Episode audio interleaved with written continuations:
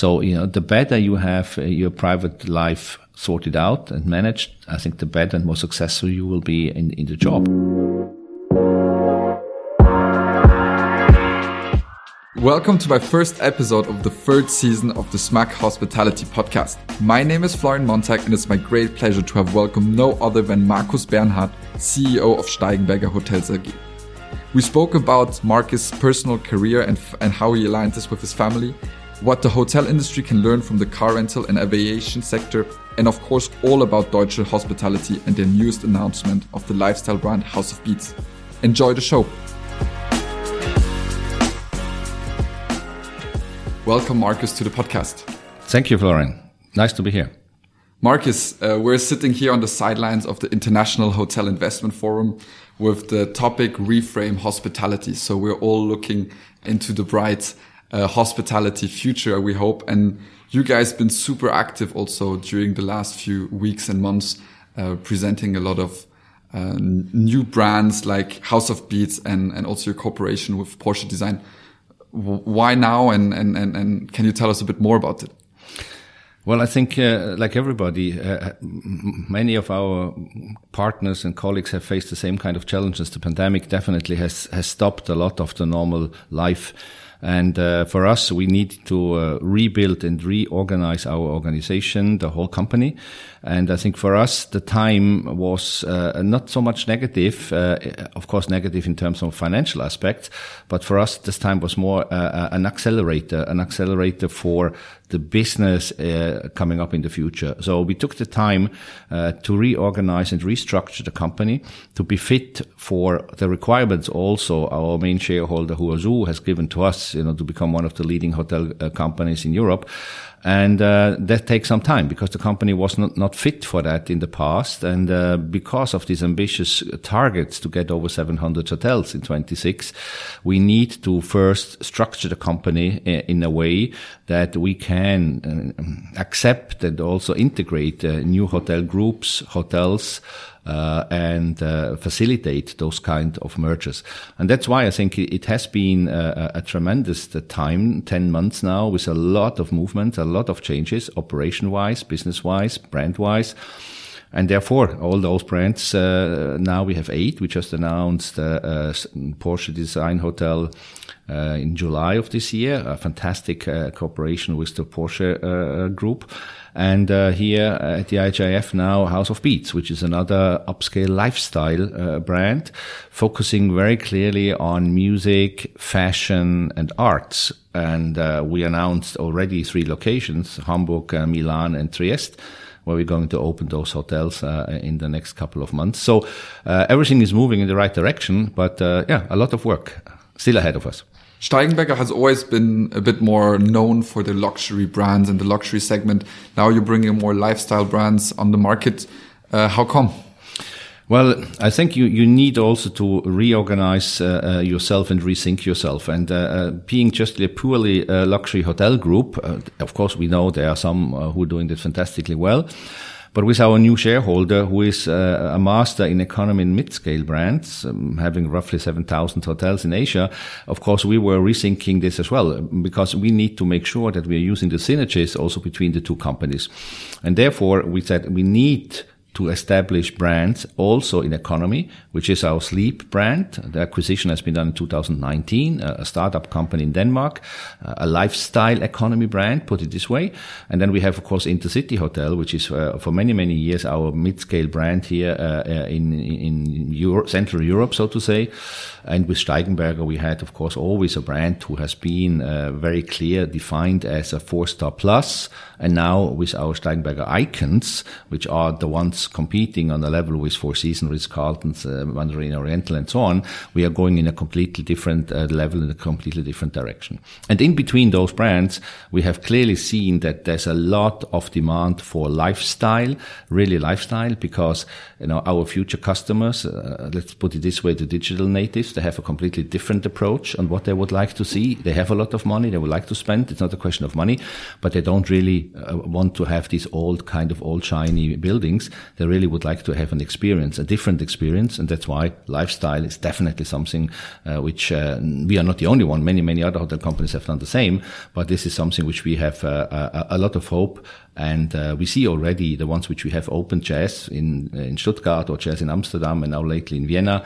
Next one coming in Dubai. That these are really uh, hotel models of uh, a new way, which will lead us after the pandemic definitely to uh, even a more demanded hotel group. Yeah, interesting. So it means a bit a new way of luxury, even like especially for the yes. younger travelers. The millennials are also all growing up, so to say, yeah. and have a bit more, yeah. bit more cash in the pocket and, and want to stay um, yeah, we were last year or last week. I was at the Swiss Innovation Day in Switzerland, where it was also that that topic. It's making luxury more accessible and and and, and showing the younger generation that hey, you can actually go into to nice hotels, etc. It's it's not kind of a um, old people like a different segment, so to say. Um, but how will you achieve your your fast uh, growth? Because you guys have uh, huge ambitions uh, bringing out new new brands? Uh, what are the, the commercial models you're working with to to be able to grow this rapidly? Well, one of the changes which we have done, of course, uh, first of all, was to rethink and restructure the commercial approach. Because the commercial approach uh, um, and, and the organization, which was for before the coronavirus is not anymore the one which will be afterwards uh, uh, important. So there we had to restructure dramatically our organization, also in order to make sure that we are supporting our brands in a different way.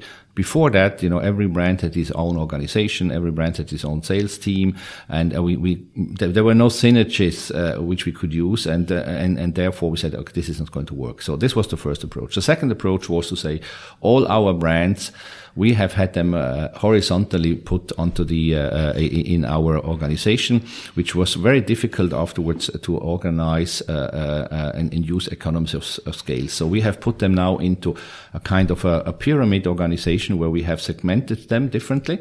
And uh, with the acquisition which we are going to do, this will facilitate very easily, you know, to put brands which we're going to acquire into the different segments. So it's just a shift into our existing organization where then we have uh, uh, business units responsible who will take over and will integrate the process much faster. From a business development point of view, there are clear two strategies. One is the organic growth, which is uh, definitely something more difficult at the moment. As we know, investors and, and, and banks are, are more reluctant to finance. Um, but still, this is something we have roughly 25 to 30 hotels per year. That's our target to grow organically. And after that, of course, we need to grow in order to achieve uh, our goal uh, with mergers or acquisitions.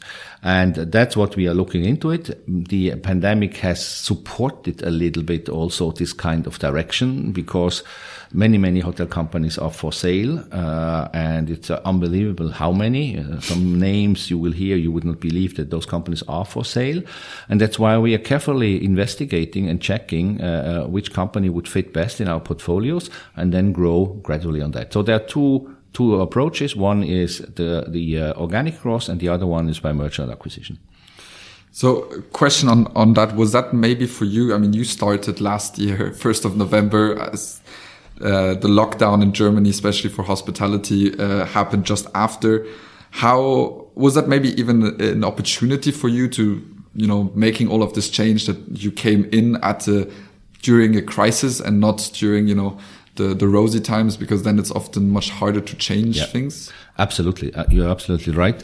Uh, I mean, this really supported our ideas and the strategy uh, because, um, as you rightfully say, you know, if we have a, a, good year and if it was 2019, this kind of changes would be much more complicated also because if we have hotels running at 80% occupants and everybody's very busy, it is more complicated to start thinking of this kind of major changes. And we we didn't re really we, we, did major changes and are still doing major changes, and and therefore I uh, uh it, it was the right time. So we even though it sounds maybe hard, but every crisis, you know, has losers and winners. That's unfortunate, but that's the way it is. And, and we are definitely on the winner side because we have used this opportunity. Also, with all fairness, supported by our shareholder Huazhu, who has given us the right financial backup to do the whole. And without that, of course, it would be much more difficult to do it. So big luck that they actually bought Steigenberger Hotels AG in 2019 so that you guys were ready yeah. for 2020. Exactly. Yeah. Now, as we're sitting on the sidelines of, of IHF, is there any other takeaways which you saw more from the maybe from the general hotel or hospitality market? Well, I think the, the um, a lot of discussions have happened about uh, uh, greenfield uh, projects being more complicated. So uh, uh, I think the topic was more about conversions. So uh, conversion is definitely something we we are looking also into it. So that's why we have created a conversion brand ourselves, which is called MAXX by Deutsche Hospitality. And, and, and because you will see a lot of properties, you know, in the market who might not fit into one or the other brand which we have because we need to be very careful that customers experience are not diluted by just putting the name on top of the roof but then inside you have a completely different service level and uh, even the hardware is different so conversion has been a topic and, and, franchise has been a topic. So more and more, uh, the opportunity uh, of franchising, if you have a great brand, if you have, and that's, I think the most important one, a great distribution ch uh, channel behind it. Uh, so equals IT if that's what you have, then I think uh, franchise is definitely something which will bring you to the next level. We are doing franchise, but we are not uh, an expert yet in franchise. But that's definitely something which will help any company to reduce risks, financial risks, but in the meantime also grow market penetration and brand uh, awareness. What do you see um, in in the relationship between owner, franchisee, and brand? What do you see the big value proposition for international hotel chains or, or brands? Is it more the brands themselves? Is it the loyalty program, OTA spending, digital platform? As a digital platform and uh, and the distribution channel, because on the end of the day, if you're a franchisee and you have a hotel somewhere, uh, the only thing you are interested in is getting traffic, getting business. And a company who have understood how to do that, you know, they would definitely be at the upfront. And uh, so, yes, uh, platforms, IT solutions, loyalty programs you know, you, you always have different opinions. Some say uh, we well, it's more costly. Uh, we should do that. On the other hand, you have the OTAs, which are uh, as costly as probably uh, uh, the, the, loyalty program. But um, I can only tell you from our, the experience we have from our uh, shareholder, Huazhu, they have 174 million uh, uh, loyalty uh, members, and 90% of the business is done directly with the loyalty members. So they don't use any OTAs and nothing. So it is really uh, it's different how you handle that, and uh, and if you have this kind of power. I we believe that loyalty programs are still something which we don't look into it. We will definitely in Europe not be in the position that we will not have any OTAs anymore. I don't think so. That's going to happen. Uh, but I think we will maybe be a little bit more focused on, on how we're going to do business in order to reduce also our fixed costs. And how do you, how does Huazhu achieve this? Is it just different kind of buying uh, patterns from, from the Asian market or is it? I think the Asian market, of course, is a little bit different, uh, but uh, it has really something to do with loyalty as such. And you know, these 174 million loyal customers, if you become, they, they only count them to their loyalty program if you have at least made three reservations, three bookings uh, per year.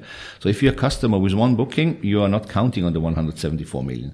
So that already means that you have a huge potential there because you will still have customers who have one or two bookings.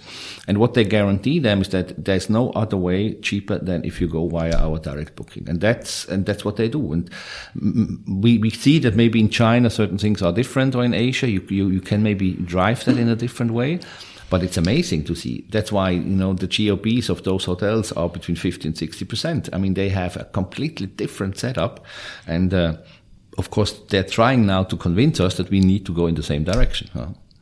Yeah, definitely. But also to be able to have such such good loyalty, you need also good data, and that goes back to to to the platform yeah. element. How's the how's the IT uh, structure, especially on on Huazhu? Uh, how's that built? Are you are you guys also embracing yeah. elements from that? Um, Huazhu is probably one of the most advanced hotel group uh, uh in IT. They have uh, what they call one system, one system platform. It's one platform for everything. And we are at the moment uh, in the process since since six seven months to uh, uh, integrate and to be integrated on that platform as well, because we clearly see the benefits. You know that we, we don't want to have different PMSs, we don't want to have different other systems. It it, it make, it's just a, a, a nightmare, and even more so if you have a clear plan of acquisitions uh, buying other hotel groups, uh, hotel companies, integrating them, you know, one of the biggest hurdles always the IT system. So if you have a one platform system which is clearly dedicated what exactly this platform is going to support, these kind of things will be much easier uh, to be done. So we are not yet there, but we are working very hard and uh, uh, we are very much convinced and we learn a lot from there. The IT in, in, in Asia is uh, unbelievably advanced.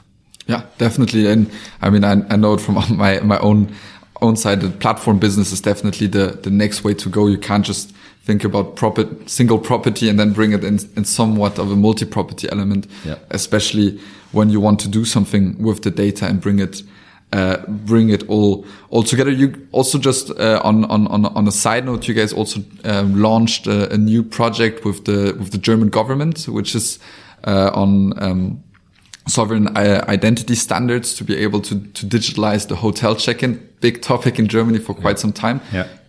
Can you tell us a, a, few a few things about that? Well, we are still, uh, uh, let's say, at the moment in a kind of of, of beta phase uh, where we have uh, some tests going on uh, together also with uh, our colleagues from Motel One. Um, we have been asked by the German government to be the, the test group, so to say, to do that. Um, it is a little bit maybe premature now to say exactly all the details, but I mean, it is something which other countries are doing already. If it, you go to Belgium, you go to Ireland, you know, those countries are already in that kind of way. And uh, we believe it's a fantastic tool to also uh, make a seamless customer journey at the end of the day. Because uh, how often is it that you come and you have to show again your ID card, you have to show everything, you have to register, you have to write you sign and everything. So it makes the journey of a customer much more complicated.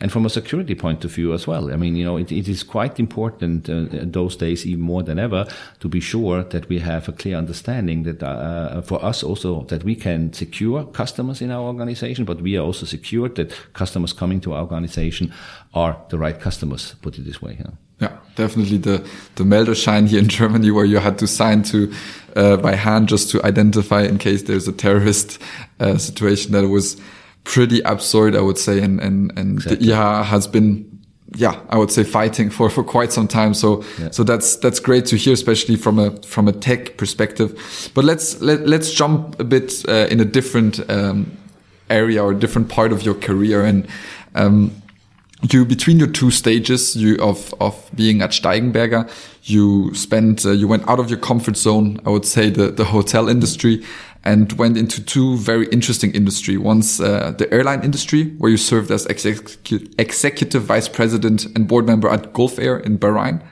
um, Bahrain right it was yeah and uh, as well as in the car rental industry at Europcar Mobility Group as COO and later uh, managing director. Can you tell us a bit more about why you made made that move and, and, and into these areas?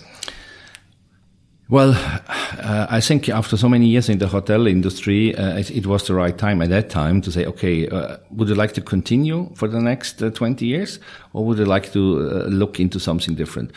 And uh, when I was approached by, by, by this company to say, okay, we would like to have more hospitality experience in our airline, and so that's why they have hired me. And I, I, can only tell you it was a great experience because there you, are facing completely different challenges. You know, challenges in terms of logistic, uh, uh, challenges in terms of weight uh, issues. Uh, um, the, the, the organization, different cultures has been quite uh, interesting. So uh, it, it, was a, a quite a quite interesting move. After that, uh, when Europcar uh, asked me to join the group, uh, first as the chief commercial officer and then in charge for the business development international, um, this was a move because I wanted to see again something else. Uh, it was not because of the airline didn't uh, I didn't like the airline, not at all. It was a fantastic uh, experience. There were also family reasons why we had to uh, to uh, come back, unfortunately, because my my wife unfortunately had cancer, and then we needed to find treatments and back back in Europe. But it was also the right time because after having um, uh, been part fully of the Arabic Spring, after that, a lot of things have also changed. So it was probably also the right moment for all of us uh, uh, to move on. Then Europcar, great, great company. Uh, you know, I, I was uh, asked to be uh, the chief commercial officer to prepare the IPO, which we have done in 2015 very successfully. And there again, it, it's a different uh, model where you have to uh, very much driven even more by logistical issues uh, in, in the car rental company, but also in terms of profitability, margins, pricing, quite interesting and, and, and quite challenging also to, to, to be on that kind of sector uh, the, uh, on the upfront. And Europcar has been the number one in Europe. Uh, worldwide, always struggling between number three and number four.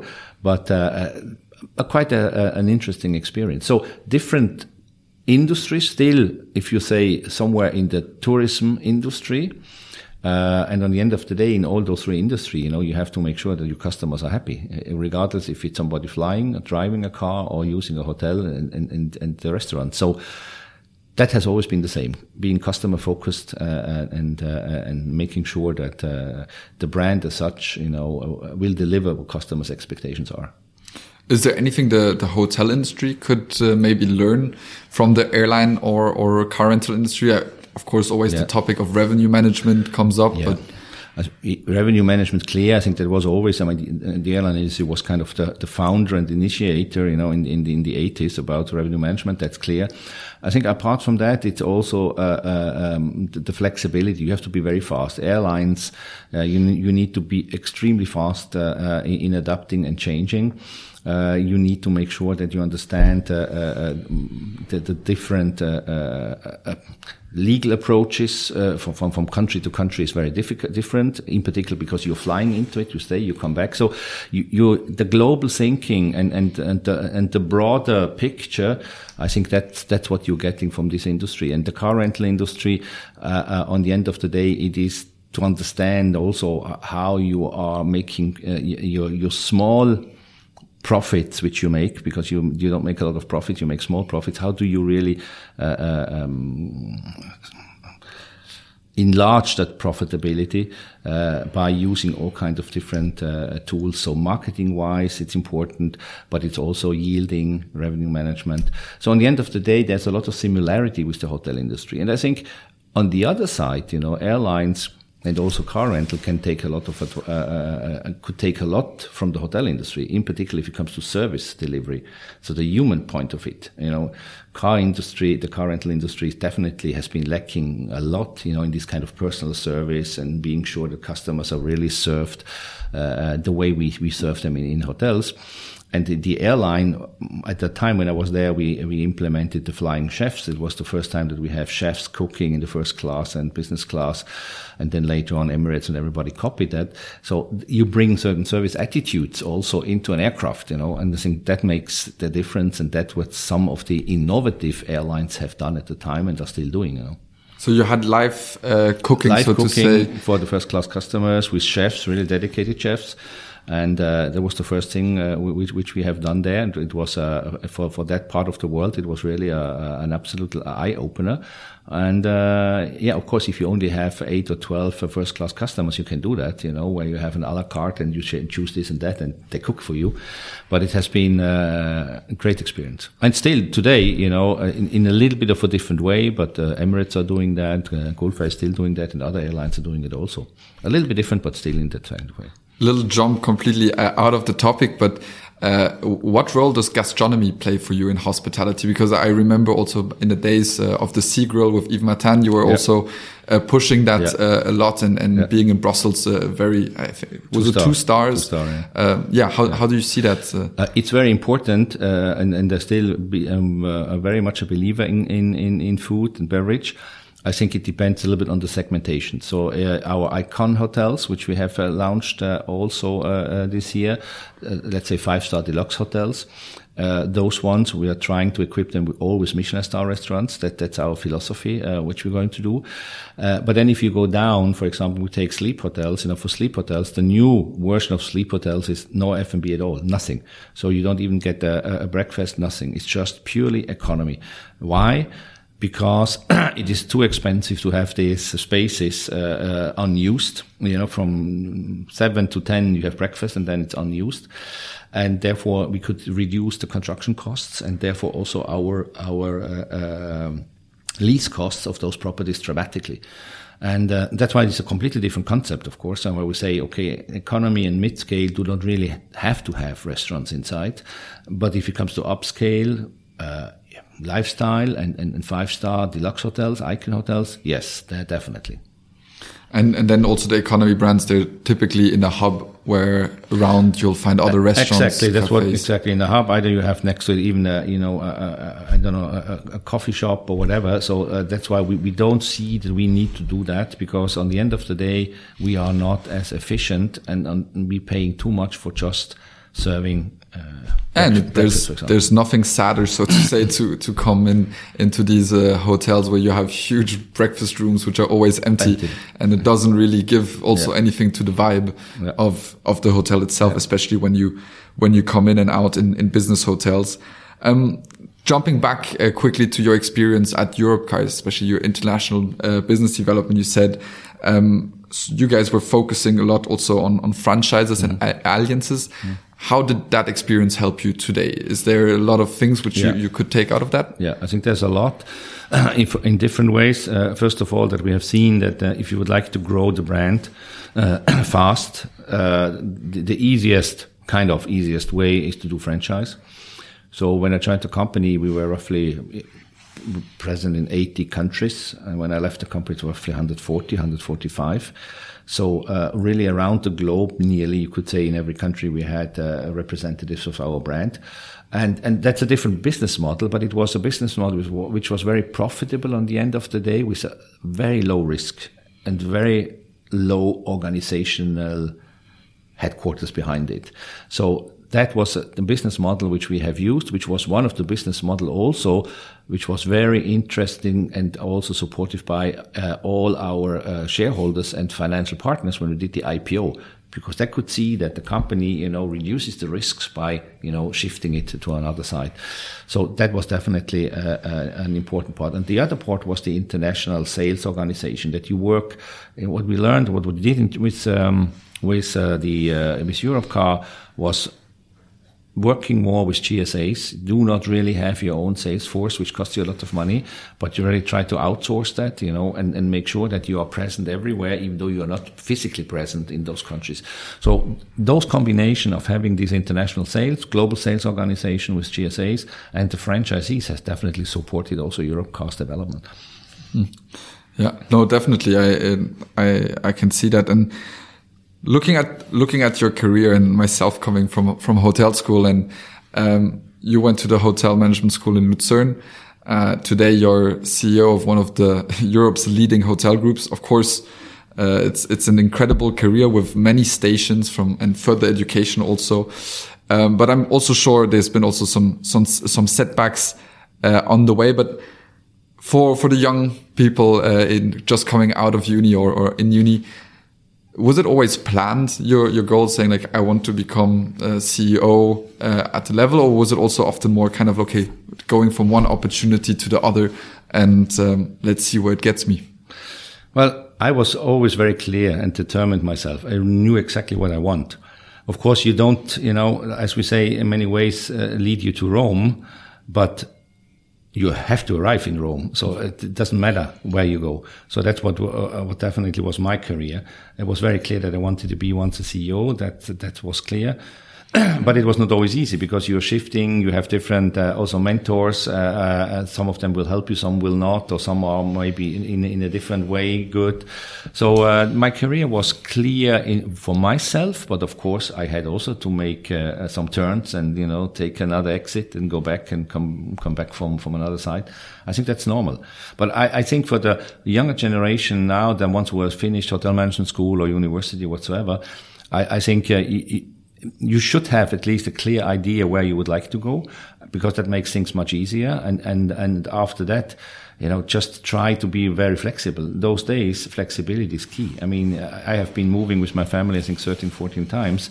Uh, is that always good? Well, probably not. Difficult for the children. But on the other side, it has definitely been something which has given me an upside to any other kind of competitors, so to say, to me when it came up to different jobs because, you know, different language uh, knowledges, uh, understanding of cultures, uh, being open to travel, uh, being very free to move, uh, will help you and will bring you or will accelerate your career, definitely.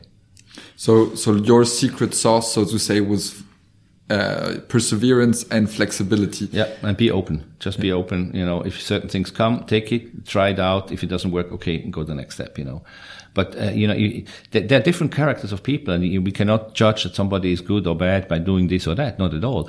But uh, uh I think if you if you are really uh, consistent in what you want to do and you have a plan, let's do it. Go for it looking at, at your vita, especially especially on LinkedIn again, um, you can I could see also that you've you've done a lot of further education. So you know whether it was another bachelor, master, or executive programs from you know the, the names from Berkeley or IMD.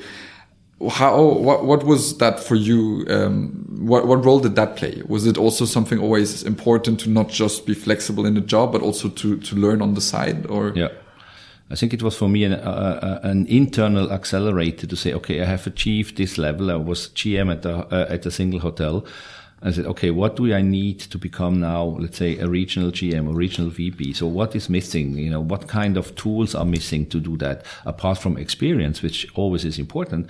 And then, and then you check and you, you, you see, okay, what can help? And then you have maybe mentors who are supporting you, say, okay, do this and that. And I was in Fontainebleau, in INSEAD. I did a lot of uh, this and was in, in Cornell University. So you're choosing the topics which you feel will bring you to the next level.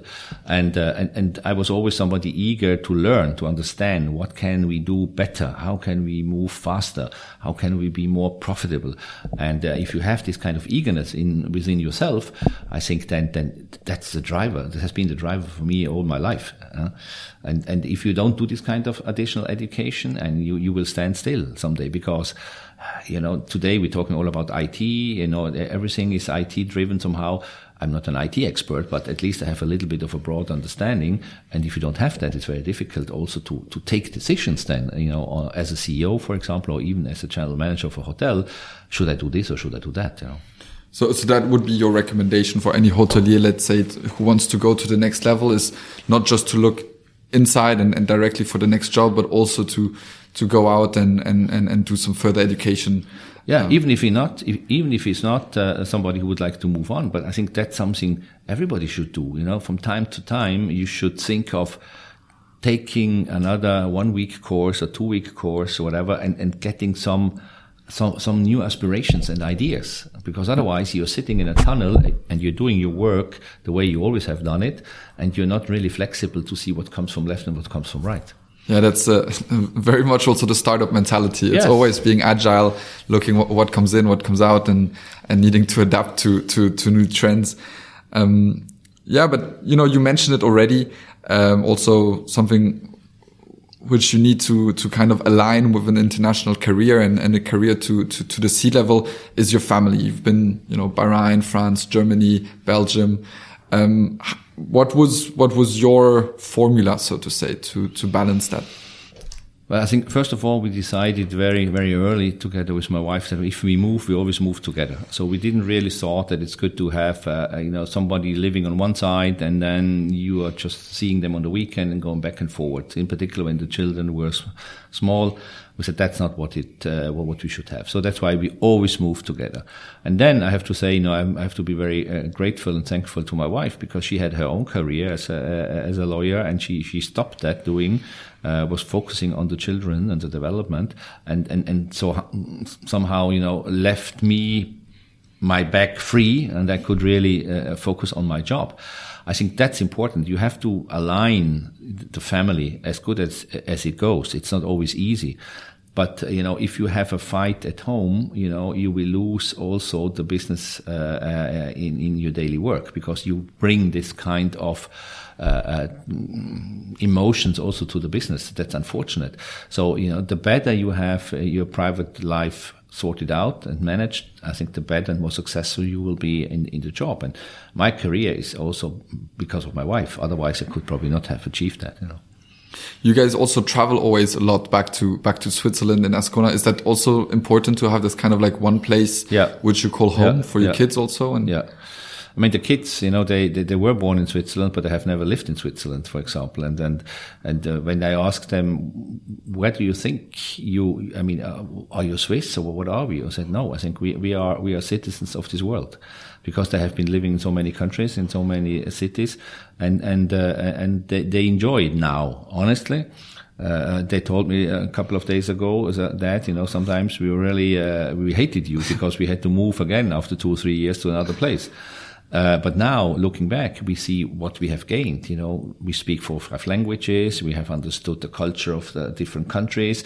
We are much more adaptive to certain things. We are more flexible, and we can see that for for, for our future job, and even now for for, for some of uh, uh, the jobs they're doing between the, the universities, uh, that uh, this is going to help. So it has all ups and downs. It's not the perfect solution this or that way. Traveling is, uh, is, is always a hassle. And if you don't see the family every evening, that's also not nice. Yeah. But that's, that's a choice which we have made and someone, and everybody has to make his own choice. Which direction would you like to go? And that was our choice. That, that's a great uh, finishing note, Marcus. Thank you so much for sharing your insights and also some personal stories. Before I let you go, uh, I have one last uh, ask, and that would be a recommendation to our listeners. So this can be, I don't know, a book, a podcast, a hobby, a career tip, something which you would say I would uh, I would like to to to to recommend to to our listeners.